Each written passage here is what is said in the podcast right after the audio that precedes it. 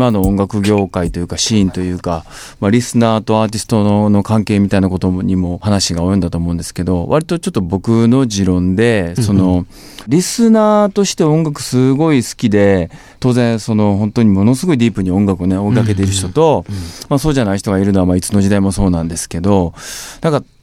作る側ですよね。要するにアーティストになりたい、もしくはアーティストを目指しているような人が、なんか割となんかこの14、5年で、なんかこう、あまり音楽を好きになりきらずに音楽を作る側に回りたいっていう風になる傾向がちょっと顕著になっているような気がしてるんですけど、その辺遠山さんどう考えられますか？感じられます？うーん、どうだろうな。まあ、一概に音楽って言っても、まあ、例えば、当時とかも結構そうですけど、まあ、音楽アーティストっていうのは、もったいないな、みたいな人が多いなるほど。と思ってて、あ、まあ、多くないかな？わかんない。まあ、うん、当時とかそうで、はい、普通にアーティストでもあるし、はい、まあ、それはさっき話してた、まあ、技術的なバックグラウンドもあると思うんですけど、うん、普通に総合的なコミュニケーションが必要になってきていると思っていて、うん、まあ単に曲作りだけじゃなくて、うん、もう SNS の1ツイートもそうだし、うん、映像もそうだし、まあなんならインスタとかはやっぱストーリーとかを通じて毎日こう映像作品を発表しているみたいな部分もあるわけで。そうですね。まあそういうのを考えると、やらなきゃいけないっていうか考えなきゃいけないクリエイティブだったりとか、うん、メディアがものすごく増えてきてるっていうのはまず背景としてあると思ってます。うん、で、まあ特にヒップホップとかそうだと思うんですけど、その音楽のウェイトが下がってきてるジャンルが盛り上がってるっていうのはあると思うんですよね、うん、普通に。で、その、だから音楽極めてないとダメでしょとは思わない。が、うん、向き合っってないのがいいとも思わない。いや、でもわかるですね。だからその、うん、なんて言うんだろう別に音楽って、手段でしかないから、うん、その手前にある部分がどうなのかっていうのは多分重要だと思ってて、うん、で、まあ、それこそ詩とかの話になるんですけど、まあ、なんだろうな。うんうん、自分でなければいけない意味とか、かけがえのなさとか、まあ、英語だとオーセンティシティって言葉が多分いいと思うんですけど、うん、日本語うまく訳せないけど、うん、まあ、そういうものがまずこう、まあ、ニアリーイコールアイデンティティでもいいと思うんですけど、それがまず根底にあって、それを表現する手段として音楽があるっていうふうに思うので、うん、まあなんかその先の実際に出ていくものの割合がうん、ビジュアル重視だったとしても別に僕はいいと思ってて、うん、僕もそれは全然よくてその、うん、ちょっと言い方変えると、うん、さっき言ったのはじゃあ例えばその自分が表現の舞台に上がる前に何かのその何でしょうね。まあその表現でもアートでも何でもいいんですけどそういうもののもう本当虜になってもうこの表現がなかったらこれを表現しないと私はもう死んだ方がマシって思うようなところそこまでいかなくともね、なんかそれに近いようなものを感じてその舞台に踏み出出す人の割合があまりに少なくなっているような気がしていて、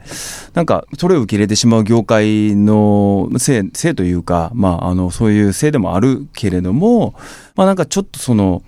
音楽とかなんか、まあ、例えば、まあ、SNS に関してもそうですけど、割と簡単にツールとしてできてしまうがゆえに、ある日突然、表現者になった風になってしまった結果が、本当誰でも彼でも DJ だったり、誰でも彼でもなんかモデルになったりみたいな、っていうことの僕はちょっと背景にあると思っていて、うん、まあそういうことなんですよね。なんかそこが、うん、あの今音楽に例えて言うと、うん。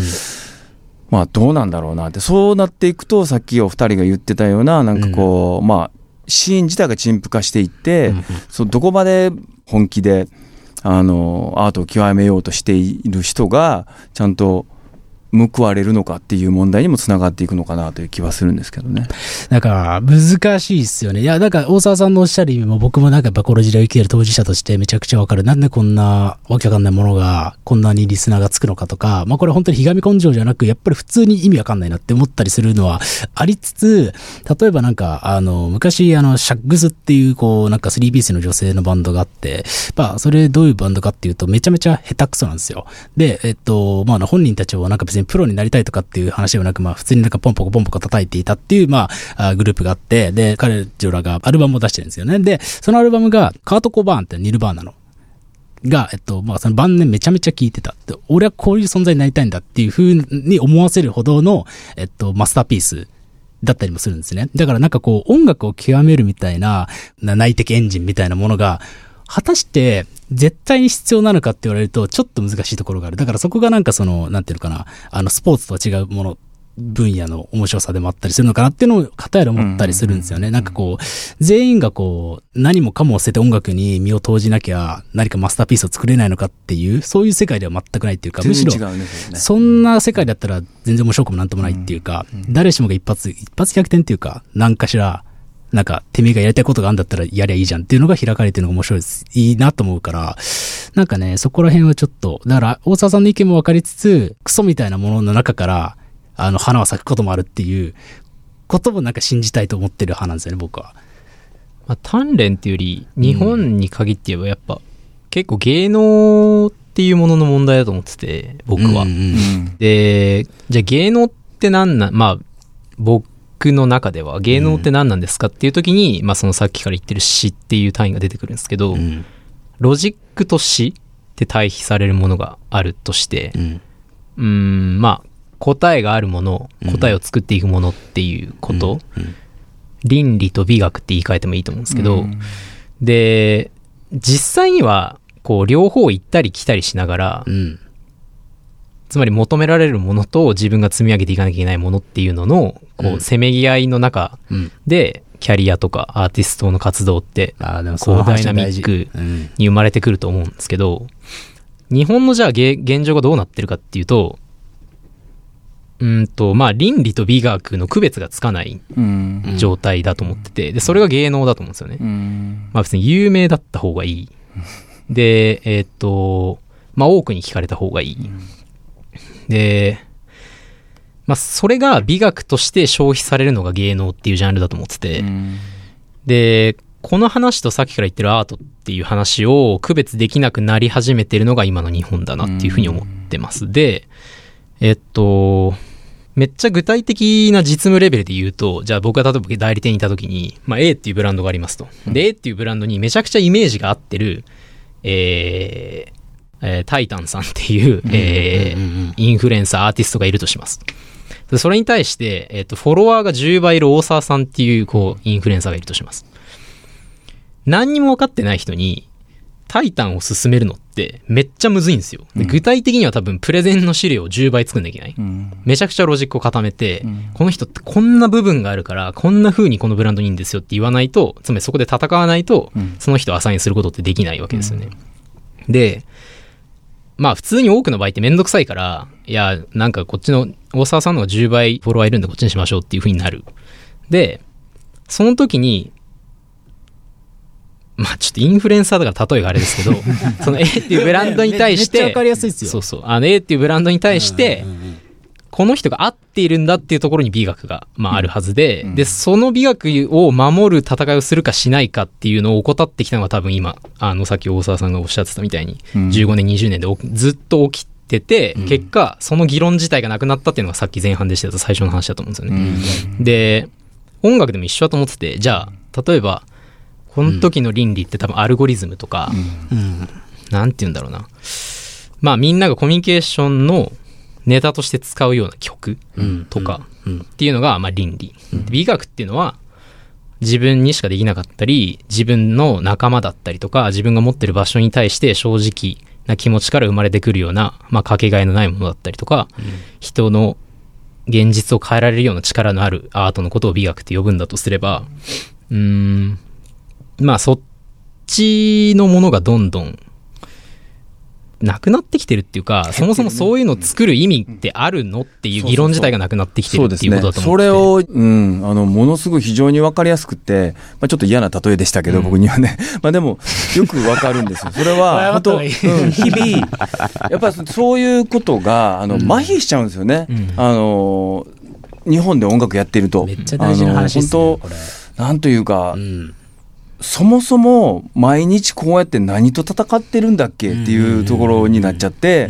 で、なんか、いやいやいや、そんな当たり前でしょ？数字つけないと、でしょ？う、でしょ？う、うん。ってことで、まあ結局、なんかこう、回っていっちゃってるのがまあ今の現状で、で、やっぱり明らかに減ってますよ、そのおっしゃってるような、その例えば美学とか美意識とか、そういうものが、いや、美意識って言うけど、数字ついてないじゃん。って言われた時に僕らはもう例えば一人ではもう戦えない状態になってるから、もう本当にもう体力を、もう本当に消耗されててこの何年間で、だからそこに対してだから新しいこうロジックでだこうだからこうだからこうだからっていうにはちょっとあまりに今もう脆弱になってるんですよねアーティスト自体が。ね。だから、例えば今代理店の話が出ましたけど、まあ、代理店の向き合う、例えばクライアントの A さんという方にとっては、その、これを選んだロジックがやっぱり必要なんですよね。だからその A じゃなくて B であるっていうところの、そのロジックが必要で、それが B の方がフォロワー数のが多かったから、これ選びましたって、それで結果失敗したとしたら、その上にいるなんか直属の上司とかは、まあ、評価の尺度を持てるから、もうそうせざるを得ないっていうか、その A と B があって、なんとなく A の方が合ってるから A にしたって言って、それがそのまま、その議論に参加してない上司に持ってった時に、俺には分からないって話になっちゃう。で、その、えなんかいろんなものが組み合わさって、結果、A と B があった時には、数値的なパワー。で、ソーシャルの戦闘力が高い B の方が、なぜか選ばれちゃうみたいなことがあまりにも普遍化しすぎているっていうか、それをなぜか。だとしたらね、うん。それ例えばその今の例えの中の登場人物の中で言うと、じゃあ A っていうブランドの,、の美意識とか美学はどうなるんですか、で、これが、なんか、すごい、つまりこの議論を立ち上げなきゃいけないなって、めっちゃ最近思ったのが、まあ、まあ、さっき流した、その、トージルーター・ブロディンスキーで作ったクーガって作品は、結構初めて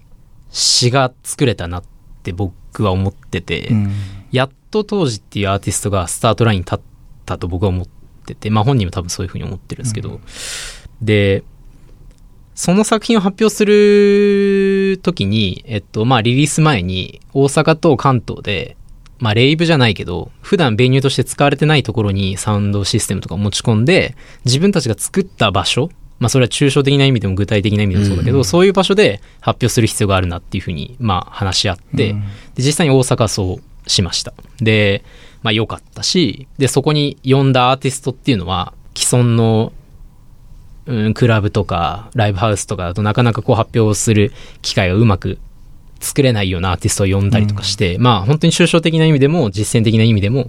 自分たちの作った場所で自分たちがいいって思うものを発表するうん。場所を作っていく。で、そこでこういう作品を発表するべきだなっていうふうに思って、大阪はうまくいったんですけど、もう一個栃木のなんか廃工場みたいなところでやろうとしてて、で、まあ、5日前とかに、まあダメですって言われて、まあできなかったんですけど、まあそこいろいろあったんですけど、そのさっきの話に戻すと、この詩とか美学っていうのを作っていくのが大事だっていうふうに思っている人がいないと、さっき言ったみたいな、そのクライアントに提案するみたいな戦いを、すべての場所で行わなきゃいけないんですよ。だ現実的には、じゃあ例えばレーベルに所属してるとして、したら、A&R が分かってなかったら A&R と戦わなきゃいけない。制作が分かってなかったら制作と戦わなきゃいけない。営業が分かってなかったら営業と戦わなきゃいけない。で、資金調達してくれる、なんかそのなんか役員とかにもそれ戦わなきゃいけない。で、自分のマネージャーが分かってないからそ、そこで戦わなきゃいけない。で、ライブをやるんだったら、そのライブハウスの人とも戦わなきゃいけない。照明の人とも戦わなきゃいけない。PA 戦う。で、こうなんか、で、具体的に僕らが場所を作ろうとしたら、じゃあその場所を貸してくれる人とも戦わなきゃいけない。その近隣住民とも戦わなきゃいけない。で、具体的にはリスナーとも戦っていかなきゃいけない。で、こう、全部戦わなきゃいけないわけですよ。で、その時に、あの、普通に心折れる。絶対、ね普通の人だったら。うんで、まあ、それじゃまずいですよ。だからまずいで、すよはい一人でも、あ、そういう価値観って、まあ、少なくともあるよねって分かってくれる人が増えないと、うん音楽とかアートとかカルチャーをやる人たちがいる場所全体がどんどん、そのまあ倫理的なロジックにどんどん支配されていくうん。なと思っていて、なんで、まあそのクライアントだけじゃないっていう現実的には音楽を作っていく上で、もう毎日接する人、聞いてくれる人一人一人と戦わなきゃいけないの本当に辛いから、まあ少なくともアーティストをそうさせるんだったら自分が戦った方がいいなって僕は思うし、なるほど。で、まあ、それをでも本当に少しずつやっていくしかないと思うんだけども、実践として自分がやってるアーティストを見せていくだけだと、まあ多分30年ぐらいかかる。そんな話ですよね。だから思いました。うんそう。だから、まあ普通に仲間を増やさなきゃいけないし、うんこの議論を立ち上げるっていうこと自体に、こう賛同してくれる人っていうのを集めなきゃいけないなっていうので、まあなんか、うん。もうちょっと普通に自分偉くなった方がいいなみたいな最近思うんですね。うーん。うん。いや、素晴らしいです。いや、本当に素晴らしいです。あの、いいやや、本当その通りだと思うし、いや、こんな人がいるとは思わなかったです、僕は。まあ、いるんでしょうけど、なかなか周りにはいないね。まあだからこうやって今、遠山くんが自分で言ってくれたみたいに、その自分が前に立たなきゃいけないみたいな、そういう意識を持ってるのは結構珍しいタイプかもしれないですよね。で、しかも自分が、その、えっと、クリエイティブの源じゃないことに対して、そういうことをきちんと、えっと、情熱を持ってできるっていうのはすごい大変なことで、うん僕自分のことでもやっぱ心が折れて、なんか戦えずに、その刀を自分のたもとに戻すみたいなことの繰り返しでずっと生きてきてるんで、なんか、本当しまいにその刀で自分の腹切っちゃうわけですよ、それは。うん。うん。ううん。ん、もう本当にそんなことにはなりたくないし、うんその前になんとかこう、状況を変えていきたいんですけど、本当なんか一人で当然戦えないっていうのもあって、まあね、ニラさんとかとこうん。う、どうしたもんかなっていうのをずっと何でも話し合っていてう、ん。うん、まあでもなんか、すごいですね。素晴らしいです。本当いやにこんな話ができるとは思ってなかったです。別に悪い意味じゃなくて。いや、本当に、そうですよね。で、なんかその、遠山くんなんか僕がその詩の話を聞きたいっていうふうに事前にお伝えしちゃったんですけど、遠山くんの、なんていうか、こう、詩っていう表現を使ってるなんか理由があったりするんですか？なんだろうね。それはなんかこう、つまり、その、えっと、近年の言葉の扱われ方とかに対する何かしらの反発心っていうところ、言葉ではないまあ、普。通に自戒じゃないですけど、うんやっまあ、概念としての詩ってことですかね。ん僕はい自身が結構そうっていうか、やっぱ詩っぽいものをうん。書くのって怖いんですよ、めっちゃ。うんまあなんか本当に、なんですかね、局部をさらけ出すみたいな話ですからね。もうそうだ。だし、はいやっぱりロジックっていうかまあ、こういう喋りをしてるからわかると思うんですけども、僕こういうビジネス喋りみたいなのできるし、はいロジックを構築するのは結構得意だと思ってて、うんでもなんか、それってうん、やっぱ答えがあるし、説明しなきゃいけないものっていうのが目の前にあるからロジックが組める。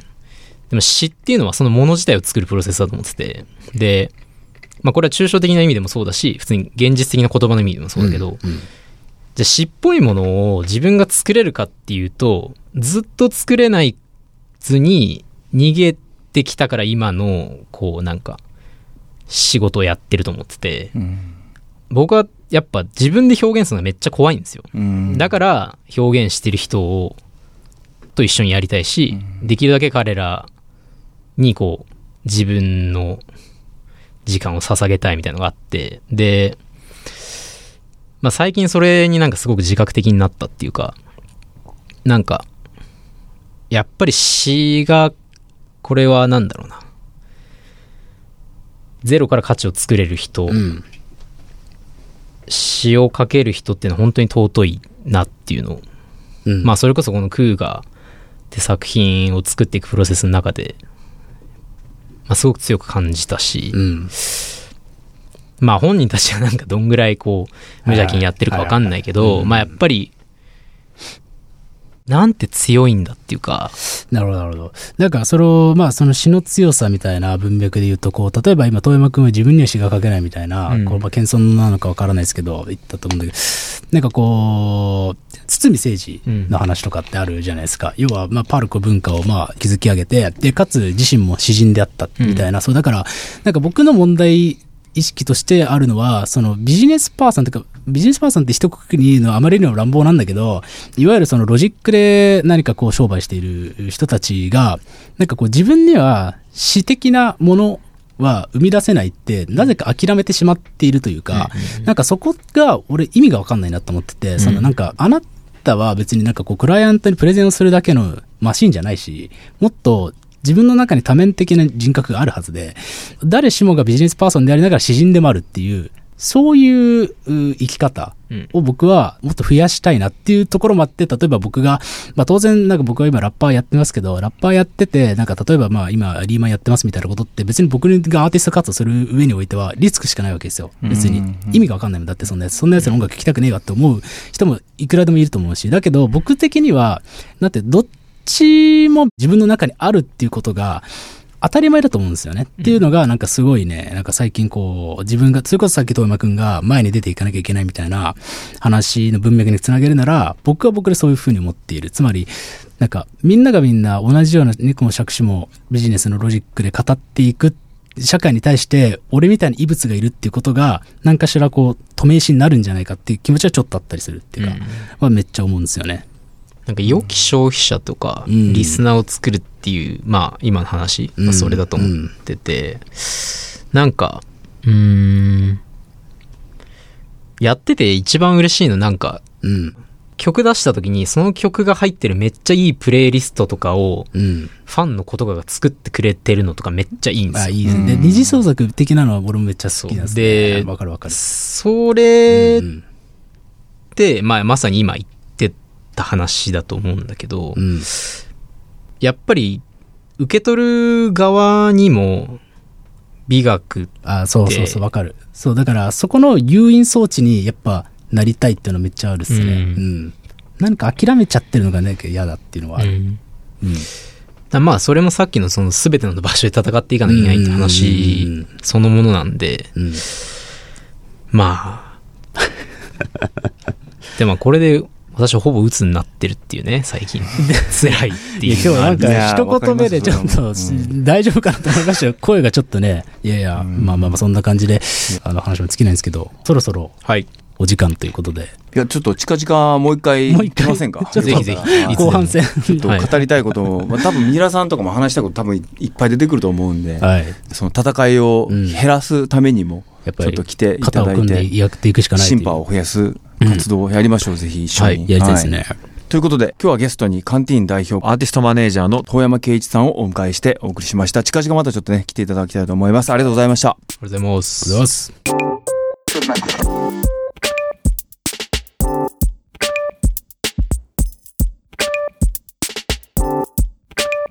Good night.